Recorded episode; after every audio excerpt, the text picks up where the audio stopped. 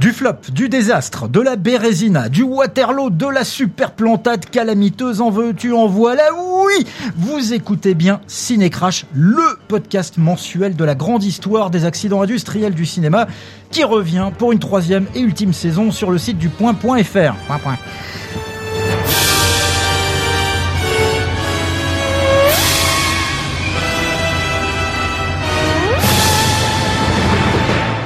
Oui, alors non, ne pleurez pas. euh, oui, ce sera en effet la dernière euh, saison, mais on vous promet à cet égard un véritable feu d'artifice avec une sélection.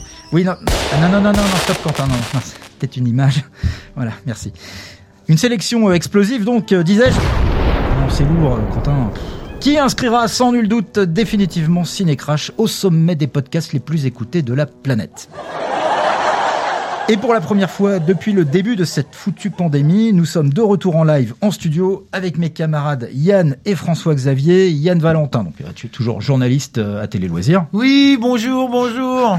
Yann en pleine forme et François-Xavier Tabonné, toujours journaliste euh, pour le site Bande à part, hein, c'est ça hein? Exactement. Bonjour à vous. Voilà, merci mon vieux, sobre comme d'habitude.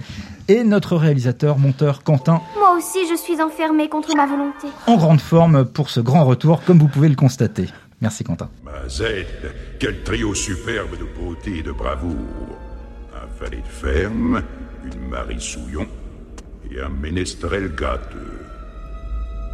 Peut-être vous intéressera-t-il de savoir ce que le destin vous réserve. Pour ce 19e numéro, Fête de Noël oblige, Ciné Crash se penche sur le cas du dessin animé le plus maudit, le plus mal aimé, en tout cas l'un des plus mal aimés des studios Disney. Un film qui a bien failli entraîner dans sa chute tout le département animation du groupe en 1985. Taram et le chaudron magique, Black Cauldron, le chaudron noir en version originale, un film réalisé par Ted Berman et Richard Rich.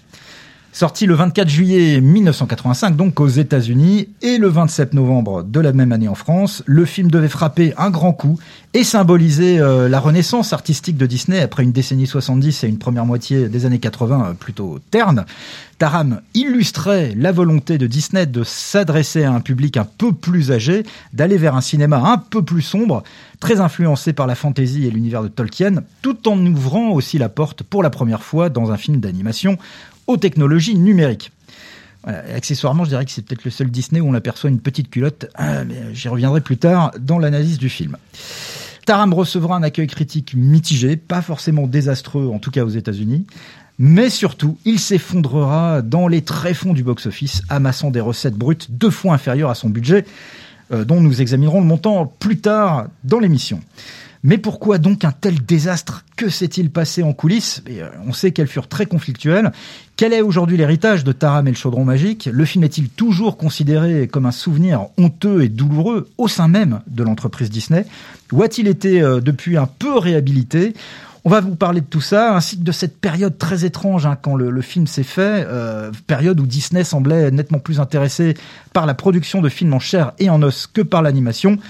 Euh, avant qu'on se lance, camarade, en gros, votre, euh, votre avis très résumé euh, sur le film que vous avez revu comme moi pour l'occasion. Ah, moi, c'est une catastrophe ambulante à part deux trois images, deux trois scènes assez jolies. Sinon, c'est assez sidérant et je comprends totalement le, le flop absolu de ce film, quoi. Ah, je- donc Taram rhabillé pour l'hiver, très bien. Merci Yann et euh, François-Xavier. Je, à peu près pareil. Moi, je suis, on va dire, relativement séduit par les scènes sombres entre guillemets, et, et encore pas toutes, mais euh, la, la, la construction du film euh, désastreuse fait que, enfin, je- comprends que ça n'ait pas marché à l'époque, et pour moi, ça marche toujours pas maintenant. Oui, je suis assez d'accord. Le principal problème du film, quand même, c'est son, écriture. script, hein. on, on reviendra dessus plus tard. Bien, et tandis que je palpe les biceps de mes camarades, parce que je suis tellement heureux de les retrouver en studio euh, depuis si longtemps, euh, Yann, à toi pour le pitch. Taram, jeune garçon de ferme du pays enchanté de Predane, doit empêcher le vilain seigneur des ténèbres d'étendre sa domination maléfique sur le monde. Sa mission, protéger Tirlir, une truie magique capable de lire l'avenir. Elle seule connaît l'emplacement du chaudron magique, objet maléfique recherché par le méchant seigneur des ténèbres pour lever une armée de zombies.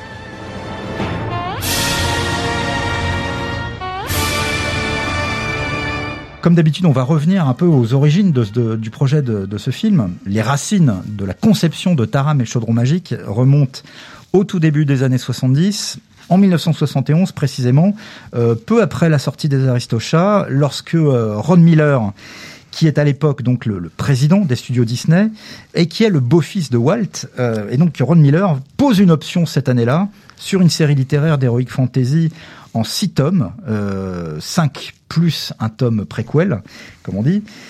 Euh, cette série s'appelle Les Chroniques de Prydain Pryden, je sais pas comment on prononce. C'est du gallois, hein. je cherche pas, ouais, c'est incompréhensible. ça se fait, ça se prononce fri frigidaire, je sais pas. Prydain. Merci, on en apprend toujours avec Cinécrash, grâce à vous. Donc les chroniques de Prydain du, du, romancier américain Lloyd Alexander, une saga qui a été publiée euh, entre 1964 et 1973. Euh, étonnant d'ailleurs ce Lloyd Alexander, on n'a pas le temps de développer sur lui, quoi, mais j'ai découvert qu'il avait été membre du contre-espionnage à Paris. Et donc bref, un auteur à la vie assez tumultueuse. Et euh, je crois que c'est Holly Johnston qui était l'un des fameux Nine Old Men de Disney, qui avait suggéré à Ron Miller d'en acheter les droits pour le cinéma. Et euh, Holly Johnston euh, était persuadé qu'il y avait avec cette saga, euh, il y avait matière à faire le prochain Blanche-Neige. Oui. Oui, non, rien, juste, je voulais juste préciser que c'était aussi, il y avait un autre membre des Nine Old Men qui était avec Holly Johnson, c'est un mec qui s'appelait Frank Thomas. En fait, c'était deux, euh, effectivement, euh, découvrir le, euh, la saga et à être, ouais. re, se retrouver, euh, retrouver l'âme de Disney. Ils, ils, imaginaient faire le nouveau Blanche-Neige, en fait. C'est comme ça qu'ils ont réussi à convaincre Ron Miller. C'est ça. Et d'ailleurs, tu vois, on est en 1971 et on est cinq ans après la mort de Walt Disney. Et on sent bien que Disney la, la, la, société ne se remet toujours pas de la mort de Walt Disney. Ouais, en fait, il cherche est... un second souffle créatif. Ouais, en fait, on est en plein milieu de ce qu'on appelle le Dark Age de Walt Disney, qui est vraiment une période que même certains font remonter au début des années 60, 1961, avec le, avec le, la sortie des Sandalmatiens, voire même en gros à l'échec que tout le monde a oublié de La Belle au Bois dormant qui a déjà failli fermer, faire fermer les studios Disney. Et c'est grâce à une technologie d'animation qui s'appelle la xérographie, qui en gros permettait de Xerox, la photocopieuse quoi, qui permettait de transposer directement des dessins sur les celluloïdes euh, et donc de gagner beaucoup de temps et donc beaucoup d'argent dans la production des films. Et c'est ce qui a sauvé Disney dans les années 60. Mais ce qui a entraîné aussi quelque part une décadence artistique et visuelle parce que tu vois la, clairement la différence visuelle entre La Belle au Bois dormant les soins dalmatiens qui pourtant pas mal, mais après mais techniquement, on voit qu'il y a une différence. Oui, euh, je trouve en, après en, en défaveur des soins dalmatiens. En fait, c'est très lié aussi, pardon, à, à, la personnalité, je pense, de Wolfgang Reitermann, qui a été vraiment le, le pilier de tout, de, de, des films de toute cette période-là. Les, les, personnages sont extrêmement expressifs. Reitermann, excuse-moi, Wolfgang qui, Reitermann, qui, qui, était le réalisateur de, de, notamment du livre de la jungle, mais qui avait déjà travaillé sur les soins dalmatiens, je crois, enfin, qui a vraiment travaillé sur tous ceux des années 60 et 70, qui a des personnages très expressifs, mais il y a un dessin qui est assez crayonné, crayonné des décors qui sont souvent euh, quand même assez minimaliste. Il y a un côté un peu qui paraît un peu bâclé par rapport aux grands classiques justement des, des studios Disney. C'est très, il y a un côté un peu télévisuel, après oui. télévisuel, euh, un peu comme la grande décadence des dessins animés euh, de la Warner, de Bibi Pelcoyote ou même de, de Tex Avery, de la MGM, qui dans les années 40-50 étaient absolument fabuleux. C'était vraiment euh, de l'artisanat et tout, et à un moment ça coûtait tellement cher, c'est devenu un peu pré-industriel et euh, tout, tout le génie euh, créatif de la mise en scène, toute l'ambition artistique a complètement disparu. Il y a l'abandon du scope, il y a beaucoup de zoom, enfin c'est, il y a plus la même patine visuelle en tout cas. Mais après ça reste, il y en a quelques-uns qui quand même des gros succès et même toi même des très bons films hein. moi dans cette époque-là moi c'est l'époque où j'ai un peu découvert les films moi, Disney le livre de la jungle euh, j'adore hein, mais c'est vraiment des super films et tu sens quand tu il y a une différence invraisemblable avec euh, avec La Belle au bois dormant quoi. Donc on sent bien qu'en effet que Disney euh, au commencement des années 70 euh, cherche à retrouver euh, la magie des plus grands films d'animation à l'époque où Walt Disney était encore de ce monde et donc ils se disent vraiment en achetant les chroniques de Prydain que ce retour en grâce de, du studio d'animation passera par l'adaptation de cette Au pays légendaire de Pryden, on raconte qu'il était une fois un roi si méchant et si cruel que même les dieux le redoutaient. Nulle prison ne pouvait le retenir captif, aussi fut-il jeté vivant dans un creuset de métal en fusion. Ainsi eut-on raison de son âme démoniaque, qui prit la forme d'un grand chaudron. Pendant des siècles et des siècles, ce chaudron resta caché, attendant son heure, car de méchants hommes le cherchaient, sachant que celui qui le posséderait aurait pouvoir de ramener à la vie une armée d'invincibles guerriers, et grâce à eux, de régner sur le monde.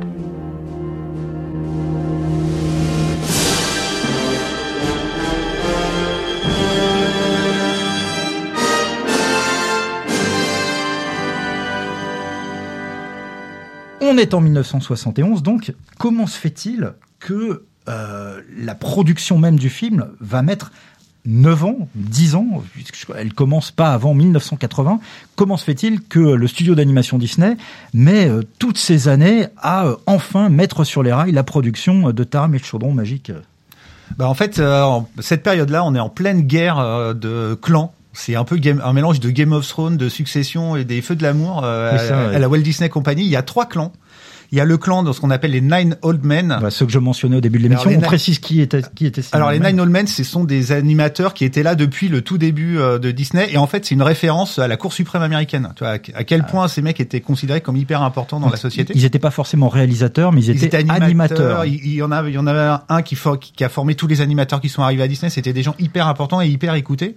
Il y a une deuxième génération. Ils a- designaient les personnages, notamment. Il y a une deuxième génération qui s'appelle les vétérans, qui eux sont arrivés avec Fantasia. Énorme flop accessoirement aussi de Walt Disney. En fait, euh, Taram, c'est la conjonction de tous les gens qui ont bossé sur les plus gros flops d'avant pour faire le flop encore plus grand. Et après, t'as une les jeunes, la jeune génération qui elle arrive au début des années 70 pour Donc un, tro- travailler un troisième clan. troisième clan qui pour travailler sur Bernard et Bianca. Et au milieu de tout ça, il y a un homme qui est le, le symbole des problèmes de développement, c'est Don Bluth, un immense réalisateur de dessins animés qui a fait Brisby, le secret de Nîmes après, enfin qui est parti de Disney, qui lui est arrivé comme animateur sur La Belle au Bois dormant. Donc qui lui qui est né en 1937, donc qui est un peu qui était le mentor de la jeune génération. Donc dans les années 70, tu sens que les vétérans attendent que les Nine Old Men se barrent pour prendre le pouvoir, pour pouvoir réaliser les films et tout, sauf que tu as la jeune génération qui veut le pouvoir aussi et elle est plus ou moins en train de l'acquérir. Donc ça fait des guerres internes absolument invraisemblables et c'est pour ça que ben, typiquement Don Bluth qui a le vent en poupe à cette époque-là, qui est un peu vu comme le nouveau Walt Disney carrément quoi, c'est un mec qui a vraiment beaucoup de talent. Et ben voilà, il a dit, on lui met directement des bâtons dans les roues. Lui s'imagine tout de suite euh, réaliser euh, Taram et le chaudron magique. Mais malheureusement, bah, au fur et à mesure, ça va devenir de plus en plus compliqué. Oui, et puis en plus, euh, bon, il y a des problèmes euh, liés concrètement à, à l'adaptation en elle-même, puisque la saga, comme on l'a dit tout à l'heure, elle fait euh, cinq tomes, euh, plus le tome préquel. Euh, il faut compresser tout ça dans un film qui fera 1h20, euh, 1h25. Et visiblement, cette difficulté à compresser tout l'univers des Chroniques de Priden dans un seul et même film euh, va euh, causer de véritables casse-têtes à tous les gens qui, qui se qui s'attelleront au scénario euh, de Taram et le chaudron magique. Je crois que l'un des l'une des premières initiatives qui a été prise une fois que les droits ont été achetés, ça a été justement d'essayer d'avoir une vision d'ensemble des cinq premiers romans euh, en demandant au légendaire storyboarder de Disney, euh, Mel Shaw, de condenser ces cinq premiers livres en une série de dessins préparatoires. Donc euh, dessins préparatoires qui vont être au nombre de à peu près 250. Euh, on peut les voir hein, sur certaines vidéos Ouais, sur YouTube, c'est assez impressionnant. Et en fait, tu- ça, ça restera le fil conducteur de l'adaptation de Taram et chaudron magique tout le temps, parce que ces illustrations sont absolument magnifiques. Et on découvre, il y a vraiment, l'atmosphère est restée jusqu'au bout dans le film. manifestement aussi l'une des raisons pour lesquelles euh, le film n'a pas été lancé en production plus tôt, c'est que tout simplement euh, la direction de Disney estimait que les justement les la jeune génération dont tu parlais Yann n'était pas encore suffisamment aguerrie euh, et préparée techniquement pour euh, bah, euh, fabriquer euh, le film tel que tel qu'il était envisagé. Oui, je sais, en fait, a priori, euh, ouais, c'est la- l'argument qui est donné, Officiel, mais ouais. l'argument, je trouve que c'est vraiment un argument officiel qui fonctionne Ouais. pas, parce que officiellement, c'est parce qu'ils arrivaient pas à faire des personnages réalistes, euh, à dessiner des personnages réalistes. Quand, Humain, tu, oui. quand tu vois le résultat, tu fais, ben, euh, ils savaient toujours pas plus en 80 qu'avant. Et surtout que le report de date est énorme, comme c'est en, en 78, ils décident carrément que, que le film sortira en 84. Donc c'est quand même, c'est pas juste quelques semaines ou quelques mois de, de décalage. C'est un vrai, il y a un vrai problème structurel, quoi. Ouais, Il y, a, il y a eu 9 ans de développement avant Ouais. le lancement, vraiment 80 Total de la prod film, ouais. pure. Enfin, c'est, euh, tout vient de la- des guerres intestines. euh, Et il y a un immobilisme, en effet, que dénonce Don Bluth euh, dans une interview euh, retentissante qu'il accorde au New York Times, euh, juste avant ou juste après, justement, avoir annoncé qu'il démissionnait carrément de Disney parce qu'il n'en pouvait plus d'attendre de, de, de réaliser euh, Taram et Chaudron Magique. Qu'est-ce qu'est-ce qu'il euh, qu'est-ce qu'il dit d'ailleurs dans la presse Alors, euh, il parle dans le New York Times et il est quand même assez cash et il, a, il dit Nous n'avons jamais raconté de meilleure histoire que celle de Blanche-Neige et nous devrions le faire. Nous faisons la même chose encore et encore, mais nous n'améliorons rien du tout. En fait, il, lui, euh, Don Bluth voulait vraiment faire le film et en parallèle avec des, des animateurs, euh, des jeunes de la jeune génération, il commence à créer dans, euh, dans son garage en parallèle un court métrage qui sortira en 1979 qui s'appelle Bonjo le chat malicieux et donc c'est à la grande fureur euh, des, des- des producteurs de Disney. Donc il est comment il commence à être mis au fur et à mesure sur la touche. Don Bluth aussi est le directeur de l'animation de Bernard et Bianca, ce qui met en rage les vétérans parce que c'est, ils estiment que c'est à eux de faire ça. Enfin, C'est dingue. et donc il, euh, les ouais, sont sortis. Don Bluth commence à être mis sur la touche de plus en plus. On lui donne un court métrage qui s'appelle euh, le l'âne de Bethléem. Et après, bah justement, il pète un boulon et il se barre euh, pour. euh, Avec 13 animateurs, parce qu'il part pas tout seul Ça, en il plus. part pas tout seul, il embarque une partie des animateurs avec lui. Et, euh, et donc en plus ça va bon ça va décaler la production de tous les films de six mois à un an. Euh... Y compris Roxy Rookie d'ailleurs, qui devait sortir plus tôt que 1981, hein, l'année où il est sorti. Ouais, mais surtout en fait à la base ça devait être Taram avant Roxy Rookie et comme c'est le c'est le bordel. Et Roxy Rookie a finalement pris sa place. et c'est ouais, Roxy Rookie qui est sorti en premier quoi. Bon, le film quand même finit par être euh, lancé sur les rails de la production en 1980. Euh, son budget initial est de 15 millions de dollars. On va voir euh, plus tard que euh, ce budget va crever le plafond. Et donc, durant toute cette phase très longue de fabrication de Taram et le chaudron magique, entre 80 et 85, euh, Disney va en tant que studio cinéma va vraiment pas très bien. On l'a dit, donc une animation plutôt mor- moribonde, en tout cas artistiquement, même si des films comme Bernard et Bianca marchent plutôt pas mal au box-office, même très bien. Et puis des films live avec lesquels Disney tente de courir après euh, certaines modes. Donc euh, notamment la science-fiction euh, après le boom de Star Wars, bien sûr. Euh, et donc avec un film qui s'appelle Le Trou Noir, bon que moi j'aime beaucoup parce que j'ai vu quand j'étais gosse, euh, Le Trou Noir sorti en très, 19... très très très très très très Très mal dit. D'accord. Le Trou Noir en 1979, euh, Tron en 1982, euh, Le Dragon du Lac de Feu en 1981, un film coproduit avec le studio Paramount. N'oublions pas Popeye aussi quand même. hein. Popeye, tout à fait, également coproduit avec Paramount, Paramount, et oui. qui a été un désastre. Total. Ça pourrait être un futur La ciné-crash. foire des ténèbres aussi. Hein. La Foire Oui. des Ténèbres, Condorman, Les Yeux de la Forêt. Bref, tous ces films sont des productions Disney qui sont euh, plus ou moins honorables d'ailleurs, hein, qui sont pas toutes complètement ratées, mais qui se plantent complètement au box-office. Donc Disney ne va pas bien, mais il n'empêche, en 1980, la production de Taram et le Chaudron Magique est donc enfin lancée, mais les problèmes ne vont pas être résolus pour autant. Ouais, ça ne fait que commencer. Donc, on a déjà un nouveau réalisateur, le premier réalisateur officiel de Taram et le Chaudron Magique, parce que Don Bluth a un peu été effacé euh, de la grande histoire euh, officielle de Disney. C'est un, un mec qui s'appelle John Musker,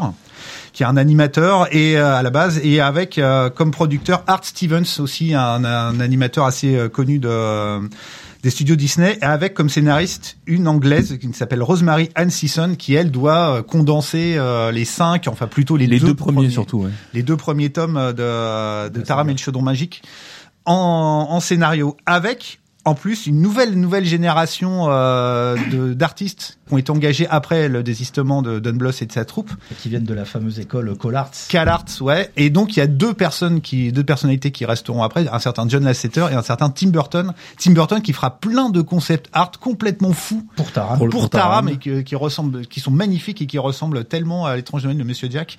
Et évidemment, aucun des trucs n'a été pris. Et, euh, et, et voilà. Et donc la, la production avance bon an mal an. Ils décident de tourner en 70 mm.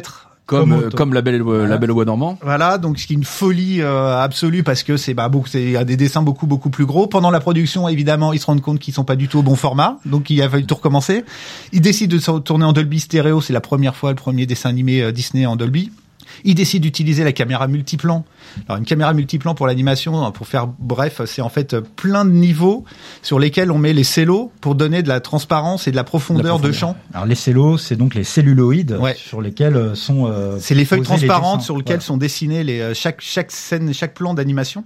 Et donc la, la caméra multiplan, ça multiplie les, euh, les dessins les uns sur les autres à, dis- à plusieurs distances, qui permet avec la caméra de donner un- une profondeur de champ absolument hallucinante. C'est absolument magnifique hein, quand c'est maîtrisé. Par exemple, la scène d'ouverture, c'est magnifique. Tu vois les arbres partir euh, ça- avec une vraie profondeur de champ. T'as vraiment Oui, parce que l'impression. La caméra ah, ouais. tout ça d'en haut en fait. Ouais. Elle donc, est orientée vers ouais, le bas. Et c'est magnifique. Et elle filme les différentes plaques de verre sur lesquelles sont posés les celluloïdes. Donc voilà, donc les mecs se sont décidés. En fait, ils ont, euh, c'est ce qu'on dit depuis le début. Il y a une ambition de taré sur euh, Taram et le chaudron magique. Ils sont tous persuadés qu'ils vont faire le nouveau Blanche-Neige, qu'ils vont révolutionner le dessin animé. Mais c'est euh, aussi, on, en on reviendra de- dessus, le vrai problème du film, c'est qu'il y a une énorme ambition technique. Et ce qui empathie, c'est c'est l'écriture. On sent que tout est fait pour impressionner le spectateur. Il y a, on- il y a aussi l'utilisation de la première fois de- d'images de synthèse pour recréer les bulles du chaudron. Enfin, c'est plein d'innovations techniques mais qui ne sont pas suivis euh, dans la narration. Et euh, Don Hahn, qui est producteur d'ailleurs, euh, production manager, je crois, sur Taram et Chaudron Magique, et Don Hahn, qui sera le futur réalisateur du documentaire culte Waking Sleeping Beauty, qui, a, qui raconte comment Disney justement a, À remonter. a- a- voilà, remonté la pente euh, après cette terrible période des années 80. Don Hahn lui-même, euh, je crois, dans ce documentaire, et il dit, euh, il parle de Taram justement. Et ben ça, ça commence avec Taram en fait, puisque c'était considéré comme le, le nadir de, de la période Disney et euh, le, le titre Waking Sleeping Beauty vient d'une d'une altercation entre un ponte de Disney et le producteur euh, Joe Hale qui s'occupait donc de, de Taram et on lui dit mais il faut réveiller la Belle au Bois Normand. Il dit mais elle est réveillée la Belle au Bois Normand, d'où le, le titre de ce documentaire. Et euh, il, disait ça parce que Taram était en, en cours de pas parce que la, la production n'avançait pas, qu'il y avait plein de, il y avait plein de problèmes de, de, de gestation. Et le, le film est tellement mal aimé que Pete Schneider, qui est arrivé à la production en 85, donc euh, après la sortie du film, dit clairement. Euh, Taram était un tel naufrage que de toute façon, je, risquais pas de tomber plus bas, je, je pouvais que faire mieux. Euh, juste pour moi, je voudrais juste revenir sur les images de synthèse en fait. Officiellement, enfin chronologiquement, le premier film Disney avec des images de synthèse, c'est Taram, mais le premier film produit spécifiquement avec des images de synthèse, c'est le film d'après. C'est Basile, euh, détective privé, avec la, fameuse scène à Big Ben euh, à la fin avec les engrenages, qui été pensée en images de synthèse. Et c'est en voyant ces tests-là que les producteurs de Taram ont complètement halluciné ont décidé de mettre quelques scènes. Euh, T'as le, le chaudron, l'émergence du chaudron, le un peu la, la- la barque à la fin euh, qui est totalement animée en image de synthèse et la espèce de boule magique qui sert à rien d'Héloïse au Oui, début. mais ce sont quand même des innovations technologiques. Ah, totalement, Juste ouais. si on peut faire une petite parenthèse sur ce qu'a apporté également Taram et Chaudron Magique en termes d'innovation, il y a, il y a quand même euh, Bah, c'est vraiment ça. l'utilisation des technologies numériques Oui. pour la première fois dans un film d'animation. Ouais, ouais, c'est juste, enfin, ils ont profité de la production d'après, mais en fait, ils étaient partis sur une technologie qui a été complètement abandonnée aussi, en fait. Et effectivement, il y avait, euh, c'était euh, technologiquement un truc tellement ambitieux, mais c'est pour ça que le, le, le budget s'est envolé euh, au fur et à mesure. Et donc, pendant, euh, la production et pendant le, le travail de John Musker, ils font euh, Roxy Rookie est réalisé, il sort, et les deux réalisateurs de Roxy Rookie, Ted Berman et Richard Rich, qui l'avaient réalisé avec Art Stevens, qui était devenu le producteur de Taram et le Chaudron Magique, débarquent comme réalisateur. Bim Bim, coucou et voilà, et c'est là où tout explose, tout euh, les euh, Les égos se les fracassent. égos, et c'est la guerre des clans euh, explose, et c'est là où les tous les jeunes, la jeune génération, Tim Burton et John se barrent parce que tous leurs travaux sont euh, complètement mis à la poubelle. On repart sur un truc plus ou moins classique. et, et John Musker, donc qui ne supporte pas de voir l'arrivée de Ted Berman et Richard Rich, lui se, donc s'écarte ou il est renvoyé. je Il pas se barre, hein, en fait, euh, s'il se barre ou s'il est renvoyé de Taram. Ça commence déjà par euh, Ron Miller qui vire Art Stevens et qui le remplace par Joel. Oui, c'est ça. Et après, John Musker, je crois qu'un jour il arrive et il y a plus ses dessins. euh, il y a- Oui, ils, ont, ils ont jeté les trucs à la poubelle. euh, Donc il se barre. Toutes ces séquences d'animation. Ouais. Et donc il se barre et il va réaliser après Basile détective privé. C'est ça. Donc bonne ambiance en coulisses. Et il y a aussi un autre euh, problème aussi qui va expliquer d'ailleurs le côté un peu frustre des personnages, du design des personnages de Taram et Chaudron Magique. Tu Oui, oui, euh, c'est, on est toujours euh, on est au début de la production et en fait tu te rends compte que les mecs ils savent toujours pas à quoi vont ressembler les personnages. Donc c'est quand même assez flippant. Et, euh, donc ils appellent un des, un des Nine Old Men, ils le tirent de sa retraite, un mec qui s'appelle Milt Kahl, et on va lui demander, ils vont lui demander de designer tous les personnages. Sauf le problème, c'est que ce mec n'a jamais designé de personnage de sa vie. C'est un super animateur. Si on lui donne des dessins, euh, des personnages déjà créés, c'est un animateur absolument fabuleux qui était reconnu pour ça. Mais c'est pas un créateur. pas du tout un créatif. Il l'assume, il le- il a toujours revendiqué. Et donc, bah, qu'est-ce qu'il va faire? Il va commencer à copier des personnages déjà plus ou moins existants. Quand tu vois Taram, tu vois le Arthur dans euh, Merlin dans, l'Enchanteur. dans Merlin l'Enchanteur à fond. Euh, Héloïse euh, ressemble à toutes les princesses Disney que tu as pu euh, voir. Les deux personnages de vieux se ressemblent euh, tellement qu'ils, voilà. Oui, tout ça fait très générique, ouais. Et euh, et t'as le l'invraisemblable Gurgi qui vient littéralement de nulle part quoi. Pauvre Gorky tape et claque, voilà tout ce qui tombera sur sa pauvre petite Dans son bec, jamais rien à mordiller et. Donc vraiment, vraiment une ambiance pas terrible, terrible hein, euh, au sein de cette grosse équipe en plus hein, qui s'affaire sur Taram et Chaudron Magique. On évoque souvent le chiffre de 200 personnes qui constituent l'équipe de production. Et cette guerre au sein des gens qui fabriquent Taram s'accompagne d'une guerre encore plus euh, énorme, et là, euh, dont dépend l'avenir même de la Walt Disney Company, une guerre euh, au sein du conseil d'administration pour le contrôle de Disney. Et j'en parle parce que cette guerre de tranchées au sein du conseil d'administration de Disney euh, au milieu, au début des années 80, va avoir vraiment un impact direct sur le destin de Taram et le Chaudron Magique. Oui, une OPA carrément une OPA hostile contre euh, la Walt Disney Company au début des années 80. Et Roy Disney, le neveu Voilà. de Walt Disney, Roy Edward Disney. euh, qui était, euh, qui avait quitté la- les, les productions Disney parce qu'il s'est embrouillé avec Ron Miller, mais il était resté au conseil d'administration, en profite pour euh, mettre sur la touche et virer Ron Miller tout en réussissant à sauver, en rachetant à prix d'or les actions euh, des mecs qui faisaient l'OPA, enfin bon, un truc invraisemblable. Et donc Ron Miller, qui était le mec qui défendait Taram et les chaudrons magiques depuis le début, dégage euh, en 1984. Ouais. Après avoir lancé euh, ce qui restera comme son héritage, son grand héritage, les studios Touchstone.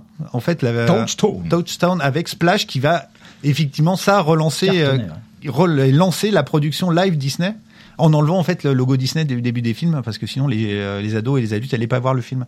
Et en même temps, encore pendant la production, dans la production, c'est le bordel parce que t'as la scénariste anglaise qui se casse et t'as Art Stevens, le producteur qui avait réalisé Roxy Rookie avec les deux mecs qui viennent d'arriver, qui prend sa retraite en plein milieu de la production. Donc c'est un espèce d'enfer permanent et le film continue à d'être produit un peu n'importe comment euh, jusqu'en 1984. Quand tu as dit euh, la scénariste qui se casse, ça m'a fait penser à Quizcast, la pub, la pub des nuls parodique pour Whiskas. Votre chaton est plein de vie et ça Quizcas l'a compris. C'est pour ça que Quizcas Chaton est plein des bonnes choses qui sont bonnes pour votre chaton qui est plein de vie. Mais tout cela n'a aucun rapport avec notre sujet. Merci. Et donc le très malin Roy Edward Disney, avec l'aide de, son euh, associé de toujours, son avocat et son conseiller euh, financier Stanley Gold, euh, vont se débrouiller pour obtenir le renvoi de Ron Miller en conseil d'administration, renvoi de, de son poste de président euh, de la Walt Disney Company. Et Roy Disney et Stanley Gold vont faire venir du sang neuf à la tête du studio Disney, et tout cela va vraiment profondément impacter la suite concernant Taram et le Chaudron Magique. Qui sont ces nouveaux venus à la tête de Disney qui vont, qui vont donner un véritable coup de pied dans la fourmilière de la routine un peu euh, lénifiante à l'heure dans laquelle euh, la Walt Disney Company est engluée Alors ça se fait en deux étapes puisque ce sont d'abord euh, Frank Wells de la Warner et Michael Eisner de la, la Paramount qui arrivent. Et très vite Michael Eisner fait venir euh, son, son associé Jeffrey Ka- Katzenberg de la Paramount qui s'occupe de la production des films. Voilà. Et c'est la personnalité de Katzenberg qui avait travaillé d'abord à la, à la mairie de New York notamment, qui était considéré comme un personnage un peu effacé, à qui Eisner va faire confiance et il va lui donc lui donner des vraies responsabilités sur euh, sur la production. Et euh, Katzenberg bah, découvre le, le montage un peu euh, bout à bout des, des séquences du film. Là, là, on est en septembre 1984, hein, 84. alors que le film doit sortir euh, À deux Noël. mois plus tard. Enfin, à Noël. Enfin, pour, pour la période de Noël, ils découvrent le film, ils le trouvent déjà très sombre et ils organisent une projection test euh, auprès de- d'adultes et d'enfants. Et là, c'est la catastrophe. Les enfants sont euh, sont terrifiés. Et Katzenberg dit, bah, il faut couper dedans, il faut, euh, il faut rendre ce film plus euh, kids friendly, si, si je puis dire. il est trop sombre, beaucoup trop Il est sombre. beaucoup trop sombre et donc là euh, évidemment euh, engueulade avec le, le producteur euh, Joel. Euh, Michael Asner est là un peu pour tempérer aussi, pour essayer de, de, de trouver un un compromis entre tout ça, mais finalement il y a des coupes qui vont être faites. Moi j'ai entendu parler de 12 minutes de coupe apparemment. Et euh, d'autres séquences vont être euh, retournées pour pouvoir compléter le film, puisque Katzenberg, qui lui euh, ne connaissait que la production live, disait ben on n'a qu'à utiliser des chutes, mais en fait il n'y a pas de chute dans un dessin animé puisque c'est pas c'est pas comme ça que ça marche. Et la, da- et la date de, du film, de sortie du film est repoussée, Et repoussé. à juillet 1985. 85, Et oui. c'est la première fois depuis Blanche-Neige qu'il y a des scènes coupées dans un Disney parce qu'en fait, euh, ouais, effectivement, que- Katzenberg, il vient du cinéma live, il dit ah bah on coupe et on retourne après. Bah, bah non, comme dessin animé, marche, ouais. euh, on coupe rien, euh, mec, ça coûte trop cher. et, euh, et donc il commence comme euh, ça, les gens veulent pas, ça revient un peu dans les brancards, il commence à faire le, les coupes tout seul dans son coin et en fait il est un peu rattrapé, il y a des compromis dans tous les coins et ça devient en fait on en parlera tout à l'heure, ça devient la légende de Taram commence vraiment avec euh, ce euh, Katzenberg cut, enfin le cut pré euh, Katzenberg. Qui va être euh, d'ailleurs le premier Disney euh, classé PG aux États-Unis. Donc avec, et il faut que le- les enfants soient accompagnés par des adultes. Et en même temps, c'était suicidaire de montrer ça à des enfants si c'était pas la cible. En fait, c'est vraiment le cœur du problème de ce film. Voilà, exactement. On va- on reviendra tout à l'heure sur les raisons de l'échec de Taram en salle. Entre-temps, le budget du film a explosé. Alors, c'est Don Hahn lui-même hein, qui le précise dans euh, Waking Sleeping Beauty. Il parle d'un... Budget de 44 millions de dollars. Voilà, Pour c'est- 15 qui est millions, énorme. 15 millions à la base. Le plus gros budget de l'histoire du cinéma d'animation à l'époque. Et donc c'est un budget qui s'explique hein, par tous ces retards, ces réécritures incessantes, euh, des idées euh, très coûteuses qui ne vont même pas être utilisées, tout comme le fait de vouloir faire une une, une séquence euh, donc holographique hein, pour la fameuse marche des, des morts qui se réveillent grâce au grâce au chaudron. Euh, c'est une séquence qui, qui, qui devait être visionnée en 3D. Ouais, dans les cinémas. Dans les cinémas, Dans les cinémas. Il fallait une technologie qui euh, Qui hors de pas, en prix, fait. mais en même temps, t'as l'impression d'être dans matinée avec euh, Oui, bah, le les- film de Joe et Dante avec le, Panic le- à Florida, les trucs de Panic William à Florida Castle, Beach. ouais. avec les, les- les- le, le film qui rentre dans la salle. Enfin, bon, ouais, non, mais c'était, euh, ils avaient des ambitions complètement dingues. Et ça explique l'aspect graphique très curieux de cette séquence. hein, quand les morts se réveillent, on- Oui. on, les voit complètement dédoublés, euh, comme si manifestement il aurait fallu les voir avec En des 3D, lunettes oui. euh, en 3D, etc. Bon, tout cela nous amène à la sortie du film euh, aux États-Unis en juillet 1985. Et là, on va comprendre très vite que malgré tous les efforts, euh, que ce soit euh, des, des animateurs, des réalisateurs ou de Jeffrey Katzenberg qui tente l'impossible pour euh, bricoler en last minute un, un Taram et Chaudron Magique qui serait à peu près compatible avec ce qu'il estime être les canons familiaux de Disney, on voit bien que de toute façon le verre est dans la pomme avec ce film et que il, il va vraiment y avoir, quoi qu'il arrive, un problème de concept et de, de positionnement qui scelle son destin au box-office. Pendant la promotion du film, Joel, donc le producteur dont on a parlé, euh, dit fièrement à l'époque dans euh, Starfix, euh, je le cite, Taram est plus dur et effrayant que tous les films que nous avons faits précédemment. Il faut bien vivre avec son temps. C'est une phrase qui en dit long sur le fait que Disney est un peu dans une sorte de désespoir, de courir après une mode qui n'est pas faite pour elle. Et les critiques aux États-Unis sont euh, mitigées sur Taram et le chaudron magique. Elles sont pas forcément désastreuses. Euh, le Toronto Star même euh, aime plutôt le film puisque le journaliste écrit à l'époque Walt Disney serait fier de Taram et le chaudron magique. Roger Ebert du Chicago Sun Times donne trois étoiles et demie sur quatre euh, au film en disant, je cite, il s'agit d'un époustouflant récit d'épée et de sorcellerie. Et Ebert, qu'on a connu d'ailleurs avec une dent beaucoup plus dure hein, sur certains autres films, parle d'une grande richesse dans la caractérisation des personnages. Ça, je crois qu'il avait un peu même film, en fait. abusé de certaines substances, Roger. Euh, Variety euh, parle de son côté d'un film pas très original, avec des personnages dont on imagine mal qu'ils pourraient intéresser les plus jeunes esprits. Euh, beaucoup plus perfide encore, le New York Times parle d'un film dont le héros est, je cite, totalement prévisible du début à la fin. À un moment du film, le, New York Times rappelle que la princesse dit au héros de façon très pertinente Mais tu es tellement ennuyeux. C'est vrai qu'en en- en VO, elle dit hein, You are so boring. Et le journaliste complète Bon, en même temps, elle-même n'est pas vraiment tout feu tout flamme. Euh, Starfix va parler en France d'un bon film qui vise juste et bien, mais qui n'étonne pas et ne transgresse pas. Quant à l'écran fantastique, qui d'habitude est plutôt sympa avec les des films. fans du cinéma fantastique. Ah, c'est toi qui l'as dit. L'écran fantastique parle vraiment dans des termes terribles hein, du film. Euh, il évoque le dernier dessin anémié de Walt Disney, jeu de mots. Euh, et je cite, le journaliste écrit Hasardeuse entreprise cinématographique, film remarquablement soporifique qui accumule poncifs et clichés. Taram ne dispose d'aucun atout propice à métamorphoser une histoire conventionnelle en aventure fantastique. Waouh!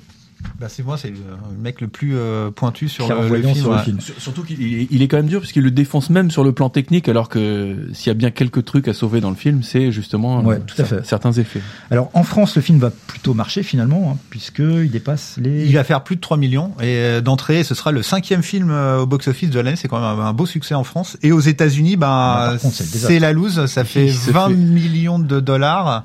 Et surtout, il se fait battre par les bisounours le film, qui C'est ça, était c'est déjà en exploitation de- depuis plusieurs semaines. Et par Pee-wee Big Adventure de Tim Tim, Burton. Burton, viré du, euh, du projet. hein. Enfin bon, en plus c'est sorti à peu près en même temps que Retour vers le futur. Enfin bon, c'était. euh, Donc Il voilà. s'est pris euh, des blockbusters dans la gueule. Donc euh, le, le camouflet est total pour Disney avec ce Taram qui devrait, qui devait pourtant redorer son blason et le ramener euh, vraiment euh, au premier rang des, des studios d'animation.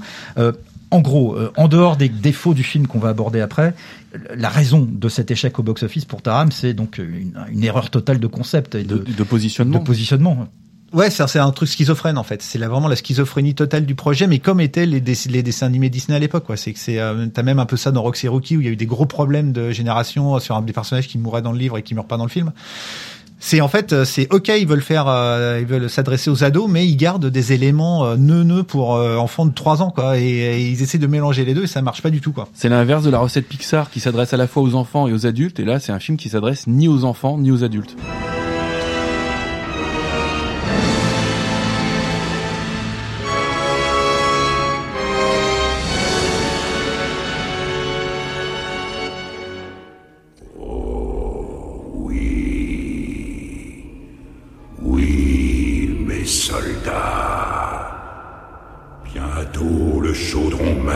Sera. Son pouvoir maléfique coulera dans mes veines. Et grâce à moi, vous ressusciterez du chaudron.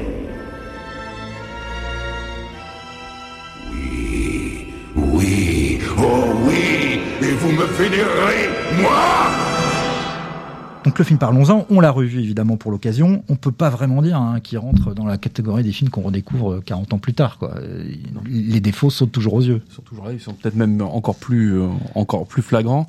Il y a déjà, euh, on parlait de, de caractérisation de personnages, mais il y a des, il y a, il y a beaucoup trop de personnages en fait. Les, il y a tellement de personnages secondaires qu'il y a presque plus de personnages principaux d'une certaine façon. Je pense que ça participe aussi du fait qu'on a, on a du mal à suivre l'histoire, on a du mal à s'attacher à ce qui se passe puisque euh, on passe d'abord de, de, de l'histoire de Taram avec son maître euh, d'Alben et la petite truie. Ensuite, on se retrouve Tirelire. Tirelire. On se retrouve euh, avec le personnage de Gurgi, puis des petits elfes, puis euh, ces fameuses, Les ces fameuses sorcières, euh, qui sont un peu les gardiennes du, du chaudron. du chaudron. On va dans le royaume des ténèbres, on en ressort, on y revient, euh, et chaque séquence semble éclipser la séquence précédente, comme dans les dans un, un Transformers contemporain où on est arrivé au milieu de l'intrigue, on sait déjà plus ce qui se passe au début puisque ça n'a aucune importance en fait. Et cette absence de, véritable ligne narratrice, on court après un chaudron. Quand le, le chaudron arrive, ça sert déjà presque plus à rien. Tirelire, la, la cochonne. Oui, qui, la, dit- la qui- truie. qui disparaît. qui disparaît euh. Elle alors qu'elle est censée être au cœur de l'intrigue. Tu penses au début du film que c'est après elle, que, autour d'elle que tout va se nouer. tout va se nouer, puis elle finalement elle disparaît, au bout disparaît. de 20 minutes, euh, Et elle elle revient, puis elle redisparaît complètement. les personnages sont euh, font un peu doublon. Il y a plus Tirelire, mais il y a Gurgi. Il y a plus d'Alben, mais il y a comment s'appelle le Ritournelle. Donc tout ça, il y a un peu, ça, ça met beaucoup de confusion et surtout, encore une fois, ça nous ça nous sort de l'histoire qui euh, qui en elle-même est assez faible. Et moi, pour moi, c'est le, vraiment le, le défaut majeur du film. Ouais, en fait, c'est surtout le, enfin un peu, euh, c'est pas volontaire, mais le personnage, le vrai personnage principal du film, c'est Gurgi, parce Oui. que le vrai personnage qui a une arc, euh, une arche narrative, qui a un début, un, un milieu et une fin.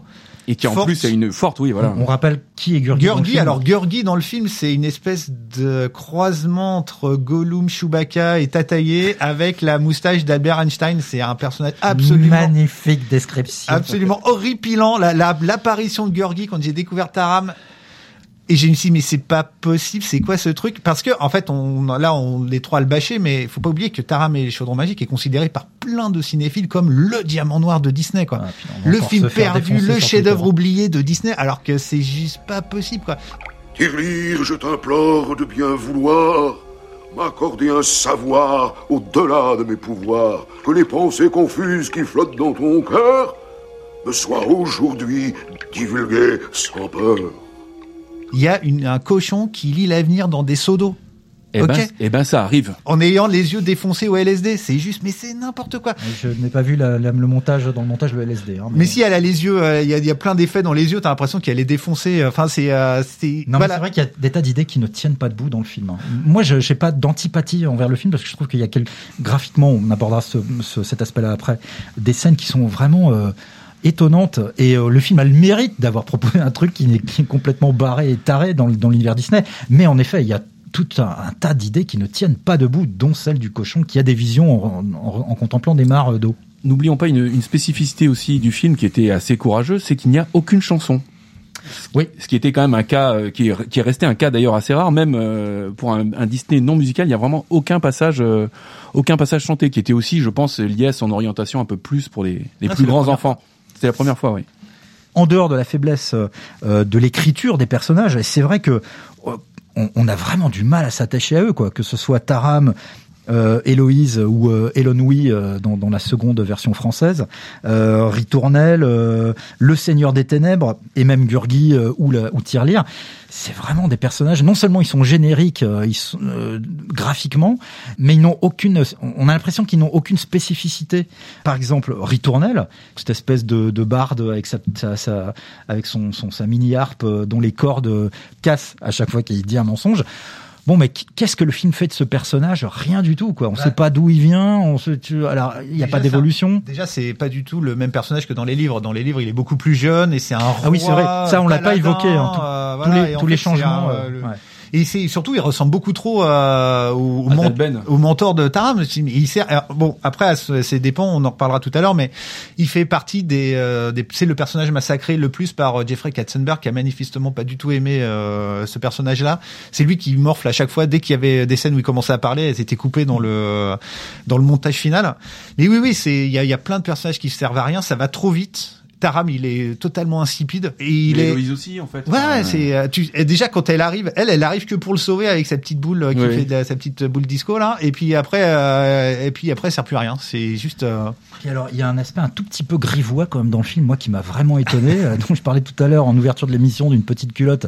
Je maintiens qu'on voit une petite culotte dans ce film, hein, dans la, la séquence euh, qui se passe dans le dans les les- les- l'espèce de taverne du château euh, du Seigneur des Ténèbres, où il y a une espèce de danseuse aux formes très généreuses qui fait un, un, un tour sur elle-même et sa, sa jupe se soulève. Voilà, ouais, petite culotte. Moi, j'ai trouvé ça très étonnant dans Disney.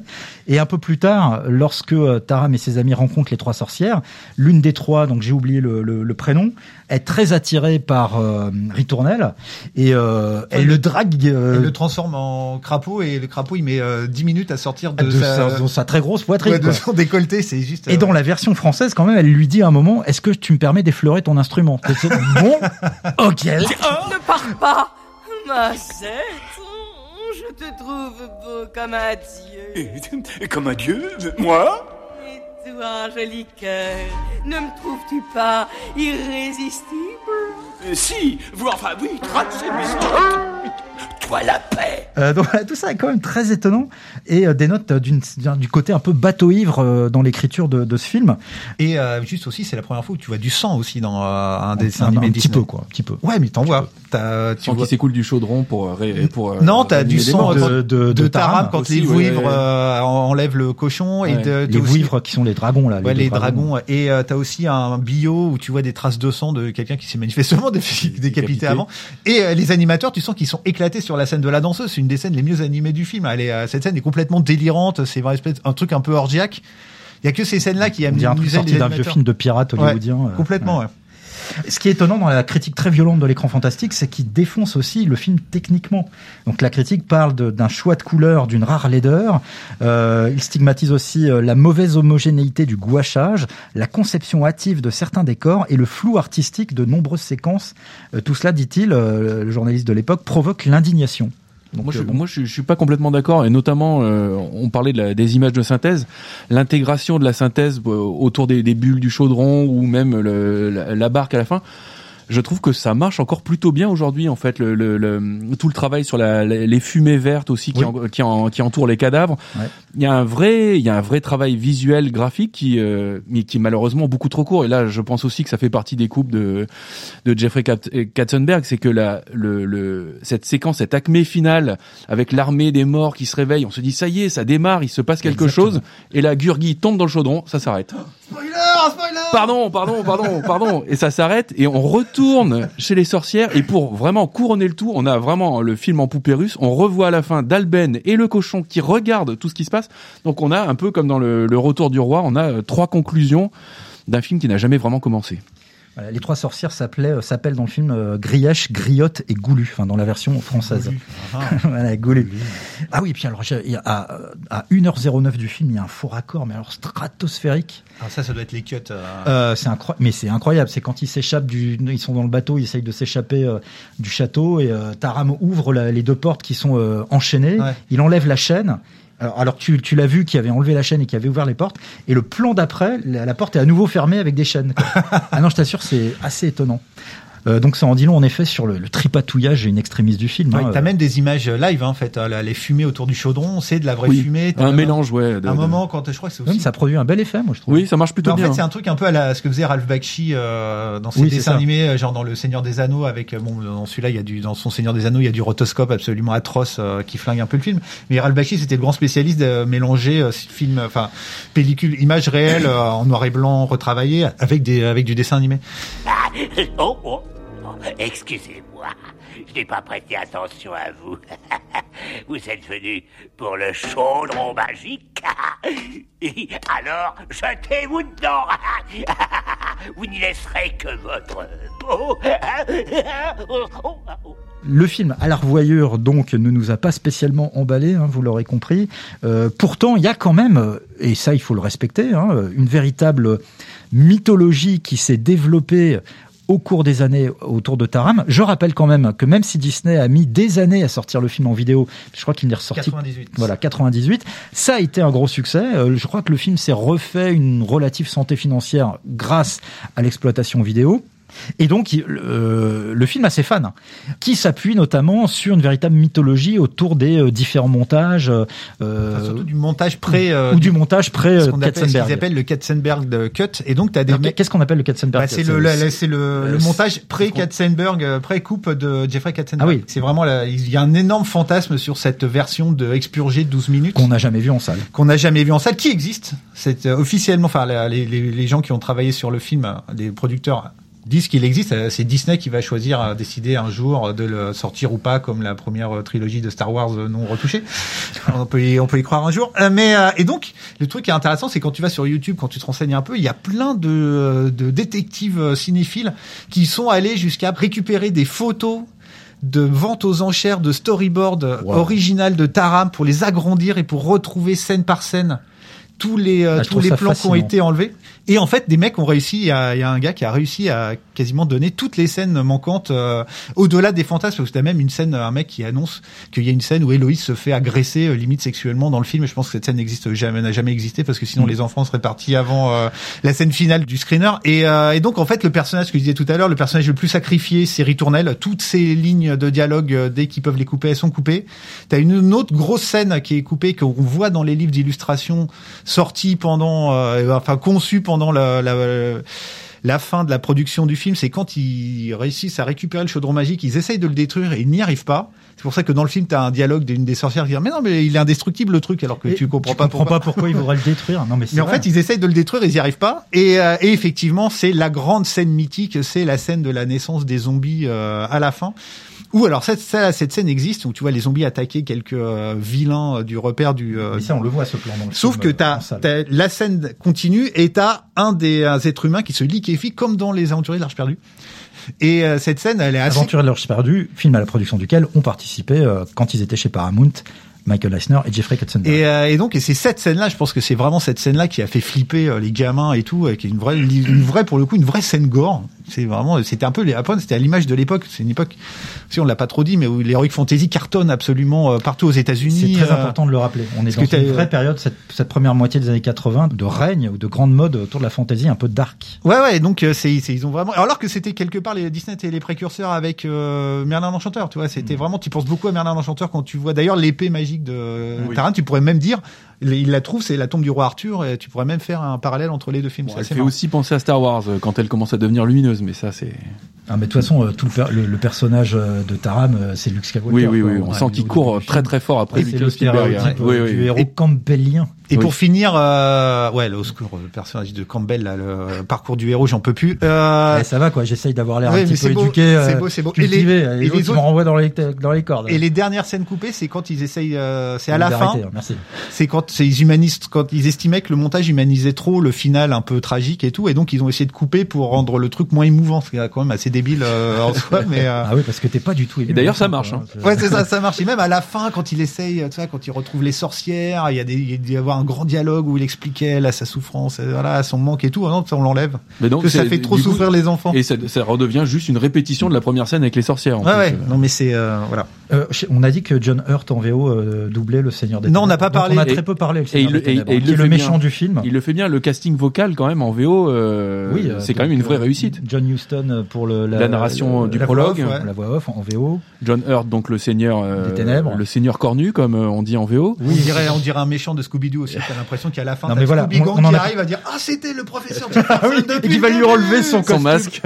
Mais ça, on en a pas parlé, mais il est complètement raté ce méchant. C'est un Il des grands ratages du film. À- enfin, il est pas exploité quoi. Il est, il est un peu impressionnant au début, puis euh, il sert plus à rien. T'as euh, Freddy, euh, Freddy, Freddy Jones. Freddy Jones, le Ah, méchant bah oui, de- euh, d'Elephant Man, ouais. génial. T'as Nigel euh, Hawthorne, qui faisait le méchant Cocteau dans Demolition Man. En fait, Ouais. c'est beaucoup d'acteurs anglais euh, de télé, de théâtre Ouais. qui ont Mais fait. ça, la- se- ça se sent euh, à la voix. Par contre, sur la, la version française, autant la, la première, euh, la première version euh, peut passer. Par Ouais. contre, la, la deuxième version des années 90 avec la voix française de Cartman euh, sur le personnage de Taram, ça sort très très vite du film. je vous emmerde et je rentre à ma maison. Dans la première euh, VF de, de 85, euh, c'était Serge Sauvion qui faisait la voix de, de, de John Huston, le narrateur. Le narrateur, ouais. Très très belle voix. Et Roger Carrel euh, faisait euh, Gurgi dans la première, Première. version française et, dans la deuxième il fait Est-ce qu'il fait un elfe? Je sais pas. Il change de, il, Si, il si, change non, de personnage. Non, il fait un des elfes. Un des fait elfes. Le, le bras droit du roi, le bras droit du roi Beden. Ronchon. Ah, les elfes, on n'en a pas parlé, mais c'est moche, ils sont laids, putain. C'est une scène qui avait été Les elfes refaite en fait plein de fois, et à la fin, on dirait des Pères Noël qui volent, et t'as un Oui. caméo de la fée Clochette, super. euh. Oui, oui, puis voilà, encore Et puis des personnages. et qui ne servent à rien. en Encore, voilà, encore des personnages secondaires dont on Oui. se demande ce qu'ils foutent là. Ce qu'ils foutent là. Bon, ils arrivent à mi-parcours dans le film. euh, euh, ce sont eux qui vont guider Tara, Mélonoui euh, et euh, Ritournelle euh, vers euh, le, le marais de la Morva. Pardon. De la Morva. Ce- ce- Marais de la me Euh, fameux. où, où réside, où, où est le, où, où est situé le, le, le chaudron, quoi. Où, en tout cas, les, les sorcières Ouais, qui les pourront les aider à trouver le qui savent- chaudron. enfin, Bref, C'est n'importe quoi. tout cela est un bordel sans nom. Et pour, juste pour finir, on peut dire que Disney aurait racheté les droits récemment de la saga euh, originelle pour peut-être en Ah faire oui, il y a un euh, fantasme là-dessus. Oui. l'or Seigneur des Anneaux en série live ou Ah, animée. mais je, pense, euh, je pense que euh, dans la propriété intellectuelle même euh, de, de, de tout ce- toute cette affaire, euh, il y a encore quelque chose à exploiter. Euh, d'ailleurs- il y a eu des jeux vidéo ou un jeu vidéo autour de Taram et le chaudron magique, euh, il me semble.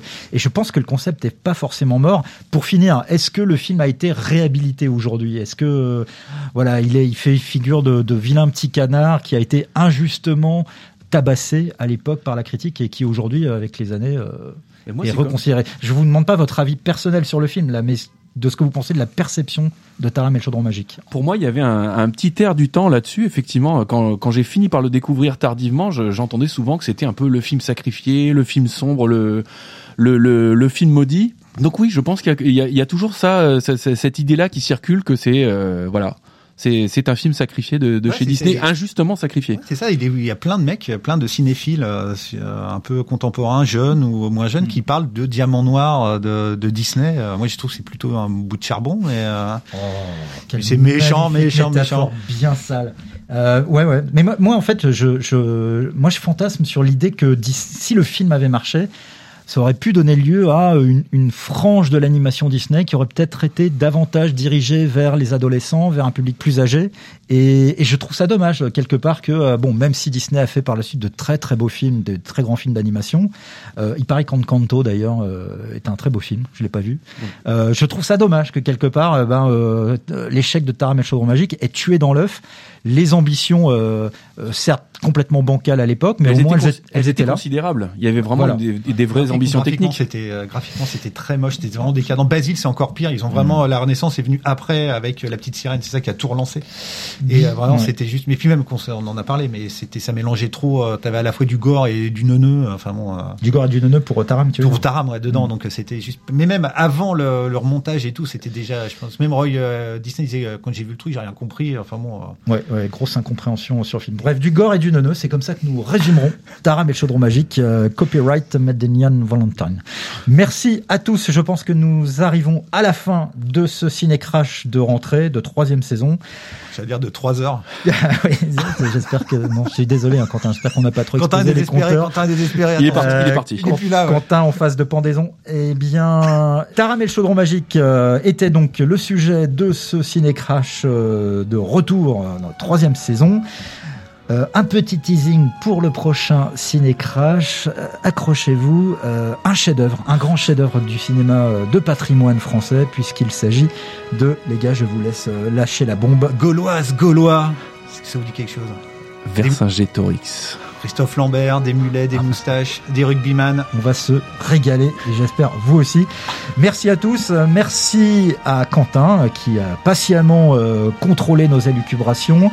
Merci à Stella De Santis à la documentation du point, ainsi qu'à David Nikanowski euh, pour nous avoir fourni euh, belle documentation autour du film. Et nous, on se retrouve eh bien euh, dans un mois. Salut à tous et merci. euh, je sais jamais comment conclure les émissions. J'en ai ras le bol. allez. Quentin, balance-nous des feux, des feux d'artifice, des trucs, quelque chose. Mais enfin, fais quelque chose quoi.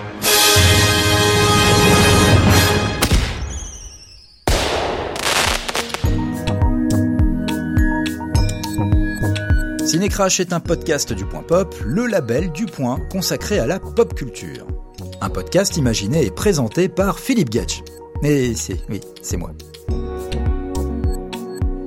Dans chaque épisode, nous décryptons pour vous les échecs les plus catastrophiques de l'histoire du cinéma. Retrouvez tous les épisodes de Cinécrash et l'ensemble des podcasts du Point sur Apple Podcast, Google Podcast, Deezer, Spotify ou votre application de podcast préférée.